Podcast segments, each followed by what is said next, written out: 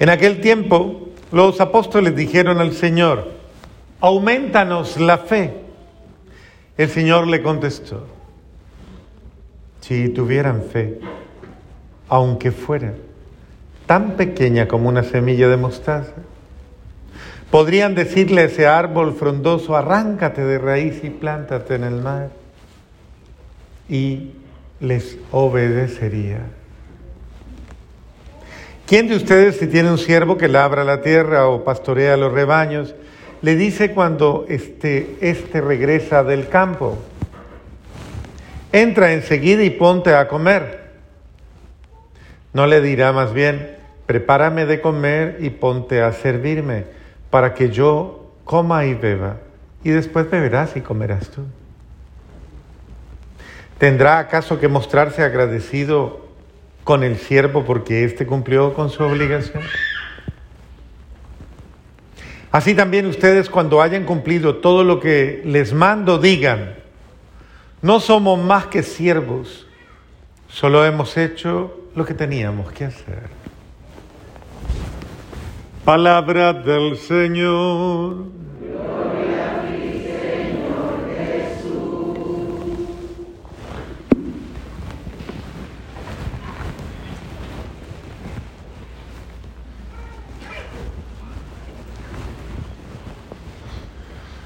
¿Qué palabra nos queda sonando de la primera lectura? ¿Cuál es la palabra que resuena?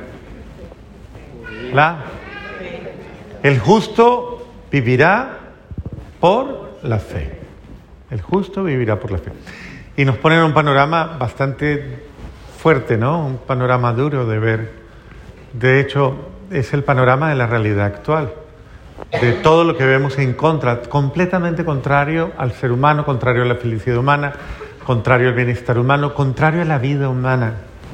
Hoy estamos celebrando la jornada también de el respeto a la vida y es importante que pensemos en ello porque porque en nuestras manos Dios nos ha confiado un tesoro exageradamente grande y que está en manos de la decisión muchas veces inconsciente y voy a utilizar otra palabra un poquito dura pero cierta, irresponsable de personas que lastimosamente revelan que no se les puede confiar nada grande porque son capaces de hacerle daño.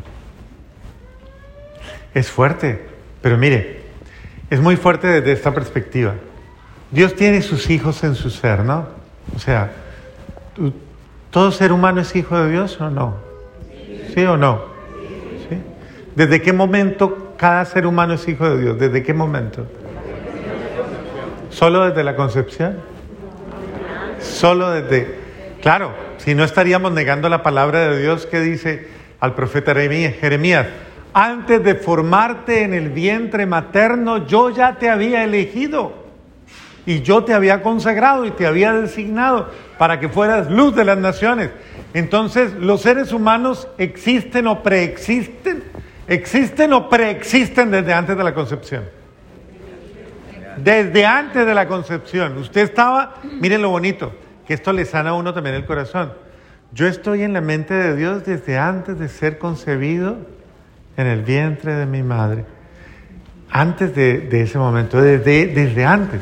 Es bello pensar en eso porque es muy importante para sanar, porque a veces tenemos como un problema con la vida, ¿no? Hay gente que tiene un problema con la vida y que constantemente dice esta frase, ah, ¿para qué vivo? ¿Para qué vivir? ¿Para qué nací? ¿Para qué me trajeron? ¿Para qué? Y le echa la culpa incluso a sus papás. Sí, ellos tienen mucho que ver porque pues, se pusieron a...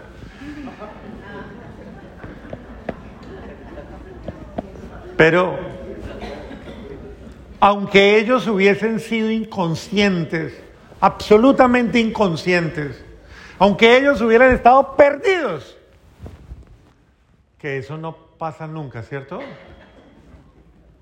¿A usted lo concebirían conscientemente? Usted nunca ha preguntado si usted fue una equivocación. Digo, no vaya a preguntar eso porque un error humano, una, un mal conteo, una mala lastimosamente estamos en una sociedad en la que de verdad que no hay conciencia ni siquiera para traer un hijo a la vida. No la hay. No, si llegó, llegó. estoy embarazada, mi hijo. Y muchas cosas surgen ahí, ¿no? Una de ellas, la más atrevida, ¿será mío? Sí, nos reímos, pero, pero piense, o sea, es que vivimos en una sociedad muy fuerte, muy fuerte, muy, de verdad, e incluso yo conozco muchas heridas que nacen desde el momento en que se dio la noticia que había un embarazo, incluso para matrimonios constituidos.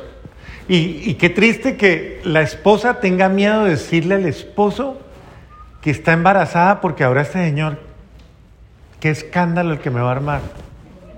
¿Otra vez? Y todas las cosas que se dicen, ¿no? ¿Y quién va a darle a ese muchachito? ¿O quién lo va a criar? ¿O quién lo va Y así sucesivamente, lo que sea. El punto hoy básicamente es pensar que, a ver, cuando uno es una persona de fe, cuando usted es una persona de fe, usted asume lo que Dios le confía de una manera adulta, de una manera de verdad responsable. Y usted verdaderamente se alegra no le vaya a dar a usted por averiguar qué dijo su papá o qué dijo su mamá cuando dieron la noticia de que usted venía. Igual, ¿sabe quién sí se alegró? ¿Sabe quién sí se alegra? ¿Sabe quién? Dios. Dios ha sido feliz siempre pensando en usted, siempre amándole. Y si ellos estaban despistados, si su papá o su mamá estaban perdidos, Dios no.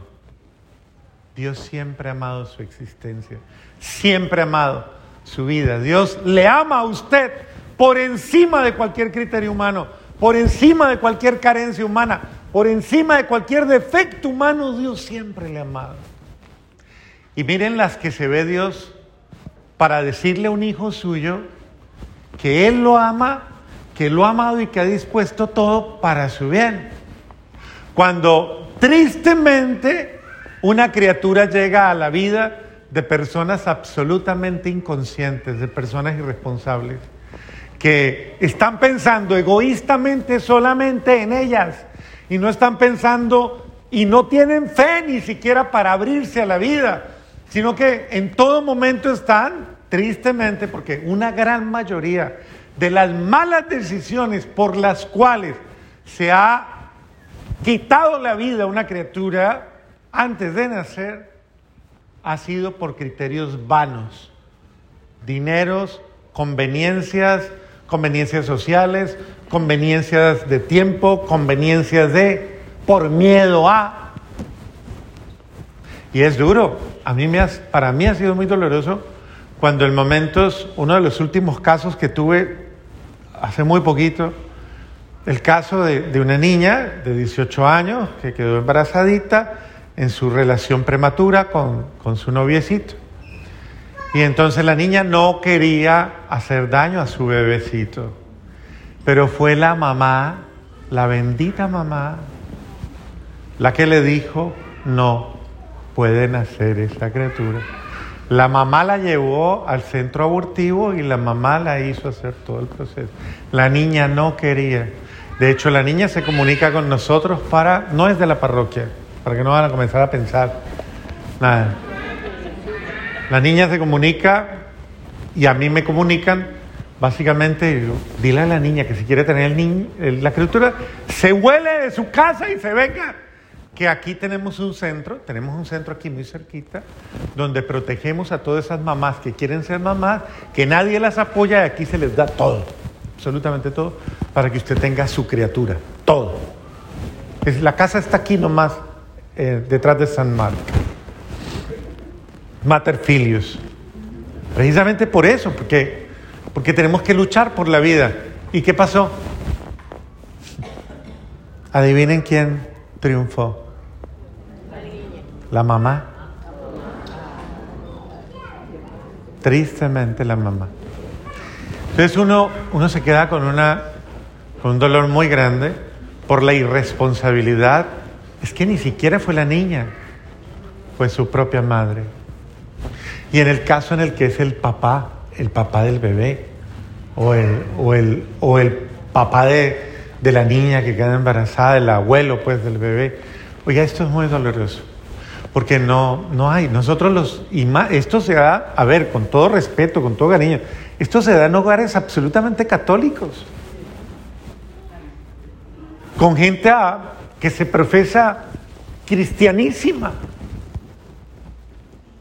pero que yo no sé qué tienen en la cabeza, porque han acomodado el pensamiento a su idea.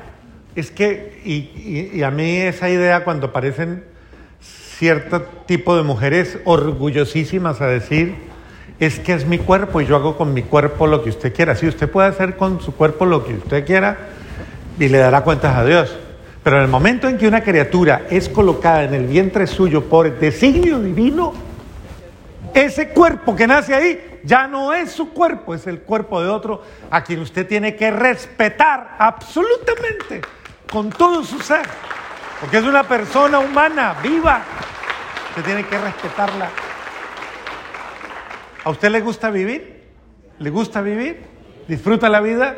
¿Le hubiera gustado que otra persona hubiera decidido que no viviera? Es el derecho suyo. Yo tengo derecho a que me respeten mi vida siempre.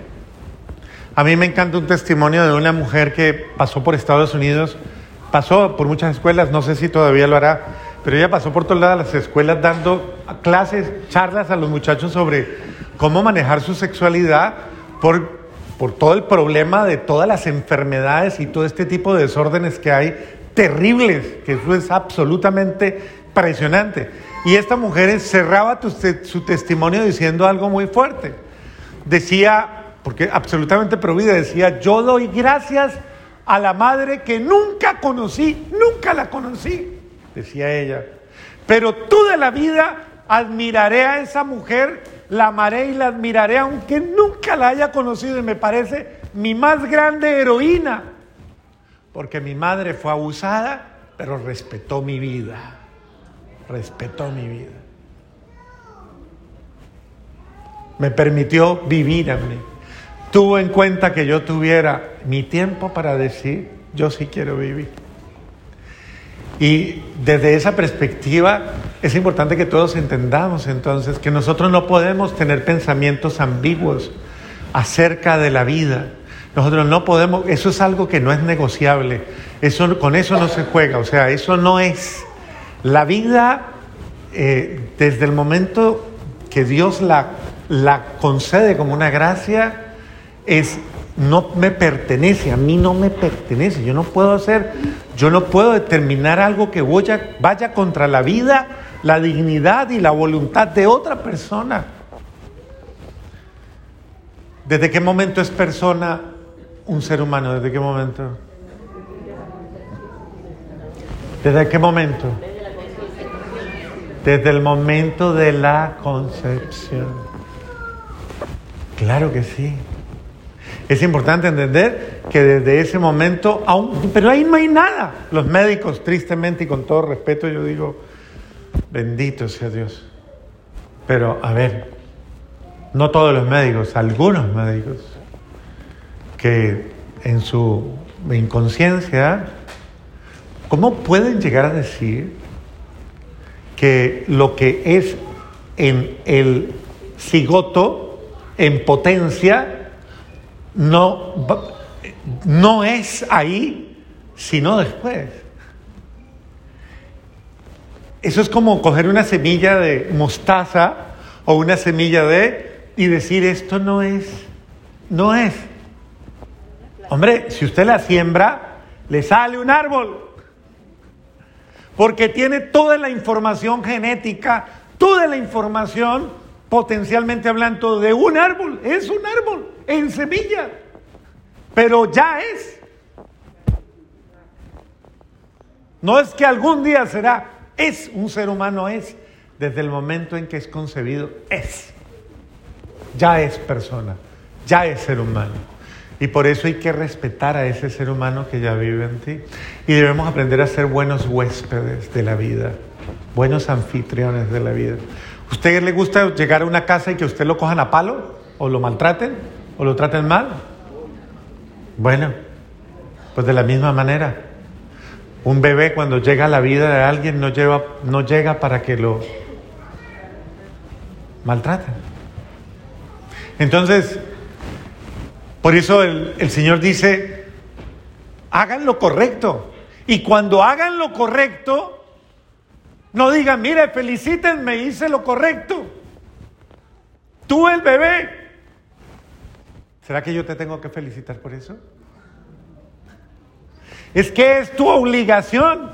Eso es como en la casa.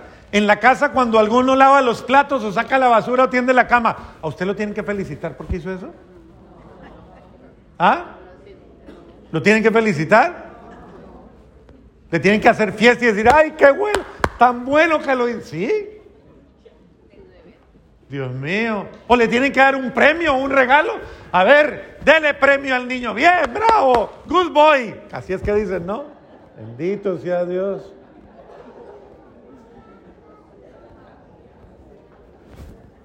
No es lo que usted tiene que hacer. Es, más aún, es lo mínimo que tiene que hacer. Lo mínimo. Por eso cuando a mí me viene gente que dice, ay, no, yo estoy aburrido en la casa, es que no puedo más, es que no sé qué, mi papá, es que mi mamá, es que... Yo lo primero que le digo es, ¿quién le da de comer? ¿Quién le lava la ropa? ¿Quién le arregla la casa? ¿Quién se la aguanta o quién se lo aguanta? ¿Quién? ¿Quién piensa en usted todo el tiempo? Entonces, lo segundo que le digo es deje de ser descarado, descarada.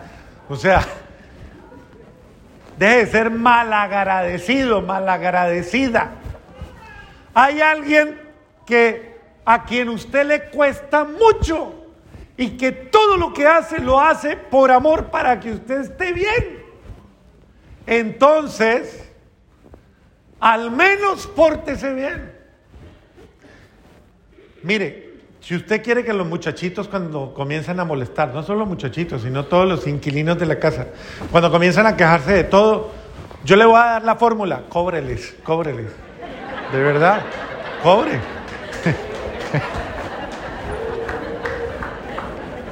Comience a cobrar, ponga cuota, porque es que eso así, si no funciona.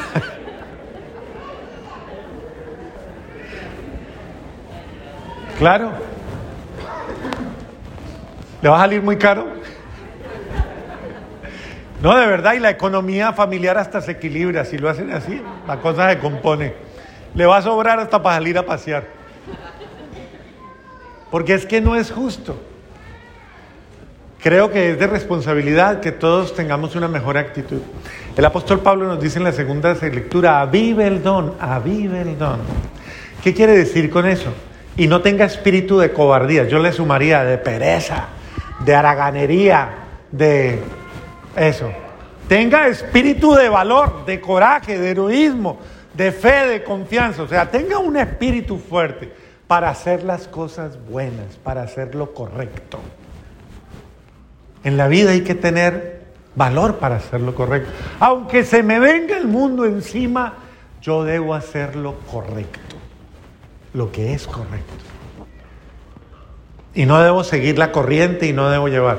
Y además debo vencer mis propias cobardías, mis propios miedos, mis propias inmadureces, lo que sea. Yo lo tengo que vencer. Y lo tengo que vencer por mi bienestar y por el bienestar de todos. Hacer lo que a mí me corresponde hacer no es fácil para nadie.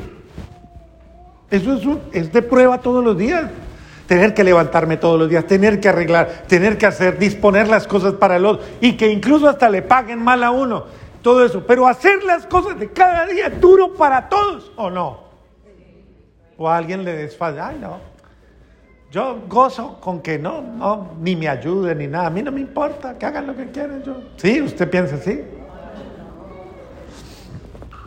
Yo creo que absolutamente todos, a todos nos cuesta. Para todos es difícil. Pero es muy bonito cuando las personas en la vida familiar son conscientes y ayudan. Ayudan a conservar un buen ambiente, ayudan a conservar un buen espíritu. Le voy a hacer una pregunta fácil. ¿Por qué son las peleas en su casa? Cuénteme, ¿por qué? ¿Por qué son las peleas en su casa? ¿Por qué pelean? ¿Por qué se daña el ambiente? ¿Por qué? Dígame, ¿por qué le gritan? Es que me gritan. ¿Por, ¿Por qué le gritan?